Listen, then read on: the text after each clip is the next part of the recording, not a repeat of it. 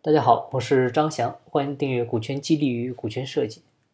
今天呢，收到一位网友微信咨询啊，他是公司的十年前第一批的股权激励对象里的一位，现在呢算是一位老股东了。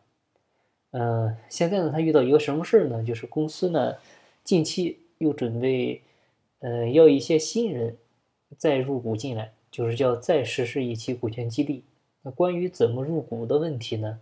这些老股东啊，他们这些老股东跟老板之间呢是产生了一些分歧，啊，是这样，他们公司呢是属于嗯，相当于重资产公司。当时呢，他入股的时候啊，就按照净资产估值就进来了，啊，当时呢合下来是按了两块钱一股，当时净资产估值大概是一个亿，啊，他们合一共五千万股，当时呢就拿了两百万。啊，入了一百万股，相当于入了百分之二的股。嗯，但是现在呢，这些新人入股啊，这个老板呢想按照一块钱一股让这些新人进来。嗯，这时候这些老股东他们心里就就打转了，就是怎么我这个股权十年前买的时候还是两块钱一股，现在怎么成一块钱一股了呢？那这不赔大发了？呃，其实他们老板呢是这么考虑的，因为这次激励对象呢。主要还是一些年轻人居多啊，可能呢，他们拿不出那么多钱来，所以呢就想着便宜点卖，嗯嗯，再加上近期这个疫情影响吧，好多人呢，呃，确实可能有离职的冲动，这个老板呢也是想留住这些这个人才，所以呢，就想便宜的把这个股份先先让大家买了，把这个新的收一收，先留人，但是呢，他没有考虑老股东们的这一点想法。所以呢，就这个事呢，他们已经是争吵了几天了。那这个老板为啥定五千万股呢？他其实就是按照他的公司的注册资金五千万来的，很简单。啊，其实我们之前讲过很多了，就是估值呢，呃，不要用注册资金，因为它跟注册资金呢，呃，也没啥关系。注册资金十万十万的公司啊，有人呢，他也愿意花一千万来进行收购，所以呢，估值更多的就是价值的一个预估。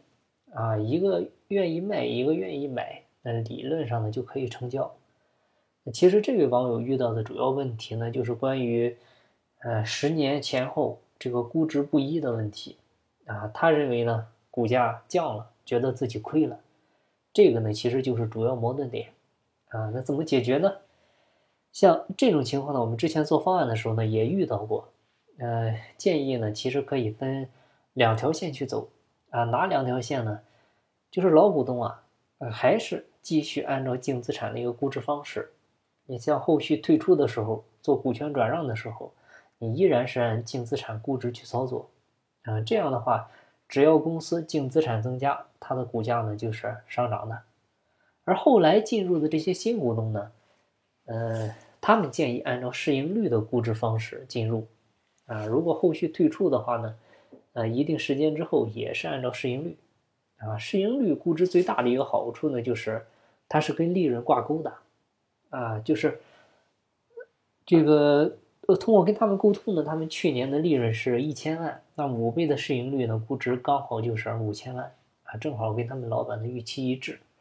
那新股东以后退出的时候呢，也是按照市盈率估值退，啊，也不按净资产，这样呢，公司只要利润越来越高。他们的股份呢也是越来越值钱的，这个对他们本身呢也是一种刺激，对公司的呃未来发展呢也是一种向好的。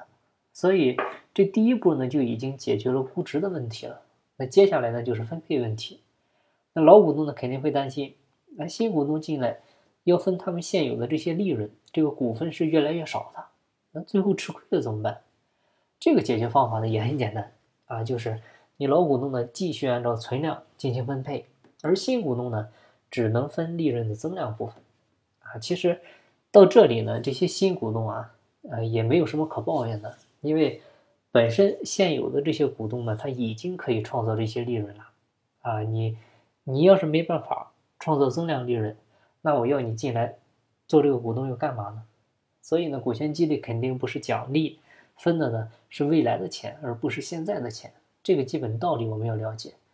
那对于老股东呢，他每年的利润呢，肯定又不是都分的，你比如留一半作为资本公积，另一半呢进行利润分红，那留下的这一半实际上其实又转入到了公司的净资产里面。那对于老股东来说呢，是很有利的，因为这个净资产慢慢的肯定是不断增加的，所以呢，这个股价他们也是涨的。所以呢，我们总结一下这个事情，其实主要就是解决了两个方面的问题，一个是估值，一个呢就是利润分配。啊，很多企业股权激励做不好或者不敢做啊，这是两个最主要的问题呢，没有理清，这个思路呢没有理顺。所以我们把这两个理顺了以后呢，你会发现，其实呢它并没有那么复杂。哎，这个其实就是关于底层逻辑的一个应用。好了，那今天的分享呢就到这里，感谢您的收听。如果您有股权方面的问题，欢迎在音频下方留言或者加我微信咨询。我的微信号是四零六八九三四六四。进步在西天，精在路上。我是张翔，下期再见，拜拜。